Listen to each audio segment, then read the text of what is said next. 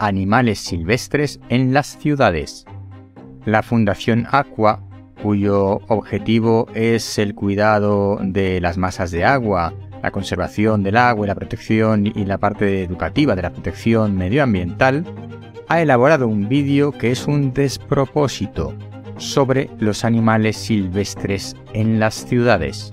Te leo literalmente lo que dice el vídeo. Indica una serie de cosas que están poniendo de manifiesto que los animales están quedando sin sus hábitats naturales. Y esos ejemplos que los va poniendo con una voz en off sobre una serie de imágenes son los siguientes. Los jabalíes de noche por las calles. Gaviotas y cigüeñas frecuentando el día los basureros. Aves acuáticas en embalses por falta de humedades.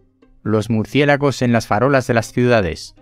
Primero, Está demostrado científicamente, de acuerdo a estudios serios, que los jabalíes acuden a las ciudades porque están en una situación de superpoblación y no caben donde viven.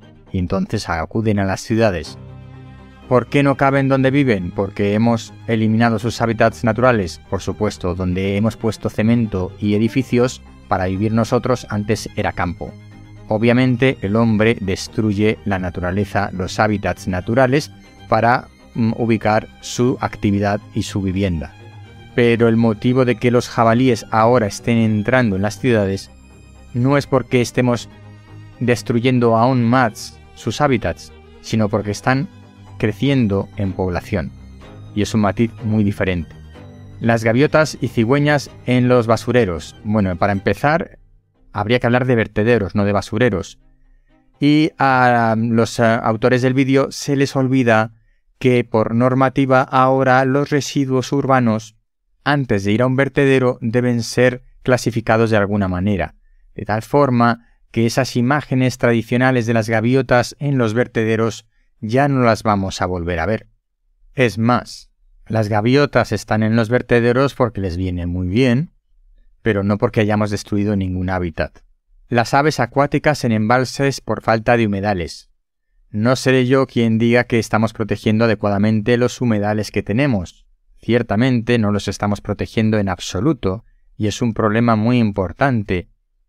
Pero si hay unas masas de agua artificiales, que son los embalses, que las utilizamos para beber o para generar energía eléctrica, ¿por qué no iban a ser colonizadas por aves acuáticas? El que haya aves acuáticas en los embalses significa que es porque hemos destruido los humedales son dos cosas completamente independientes. Por supuesto que no hemos cuidado los humedales y que algunos están en franco deterioro. Pero no tiene nada que ver eso con que los embalses de agua artificial sean colonizados por aves. Los murciélagos en las farolas de las ciudades. Pues si en las farolas de las ciudades hay alimento para los murciélagos, ¿por qué no va a haber murciélagos? ¿Eso significa que hemos eliminado su hábitat natural? Pues sí, probablemente hemos eliminado su hábitat natural. Y de hecho, en, determinados parques, por lo menos en la ciudad de Madrid, España, se han colocado casetas para que aniden eh, o vivan los murciélagos, para fomentar que haya más murciélagos, entre otras cosas porque suponen un control de plagas muy interesante, en particular, por ejemplo, para la polilla de la oruga profesionaria que mata los pinos. Decir que los murciélagos están comiendo mosquitos en las farolas de las ciudades porque hemos destruido su hábitat natural me parece también sacar las cosas un poquito de quicio. Lo que quiero decir al final es que, si bien es cierto que el hombre ha destruido y en general no está cuidando nada los hábitats naturales de los animales silvestres, y ahí estamos de acuerdo, el que haya animales silvestres en las ciudades no es exclusivamente y desde luego no más ahora que antes por la destrucción de sus hábitats naturales. Pero es que además el vídeo, mientras dice estas cosas, al final mezcla imágenes de cabras domésticas comiéndose arbustos, como si hubieran invadido la ciudad. Y son cabras domésticas, criadas, no son cabras salvajes. Y además también lo mezcla con imágenes de elefantes cruzando una carretera en Asia. ¿Qué tendrá que ver esa situación con las zonas urbanas y los murciélagos en las farolas de nuestras ciudades? Están mezclando cuestiones, conceptos y problemáticas completamente diferentes. Es más, en las imágenes se ven un grupo de caballos en un parque, en un aparcamiento subterráneo. ¿De verdad eh, los caballos son considerados animales salvajes? Estoy hablando de España. Por supuesto que hay animales salvajes en determinadas zonas del norte de Europa, en Estados Unidos, pero esos caballos salvajes seguro que no son los que se han metido en un aparcamiento de una ciudad, ni muchísimo menos. Por tanto, el vídeo es un despropósito completo de principio a fin.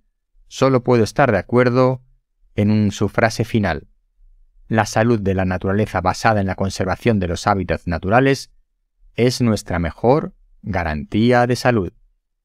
Para todo lo demás, yo prescindiría de la Fundación Aquae. Hasta aquí el episodio de hoy, esto es el décimo hombre, yo soy Ignacio de Miguel, porque cuando nueve personas están de acuerdo en algo, una décima debe llevar la tesis contraria. Recuerda que este podcast forma parte de la red de podcast podcastidae.com. Nos vemos pronto.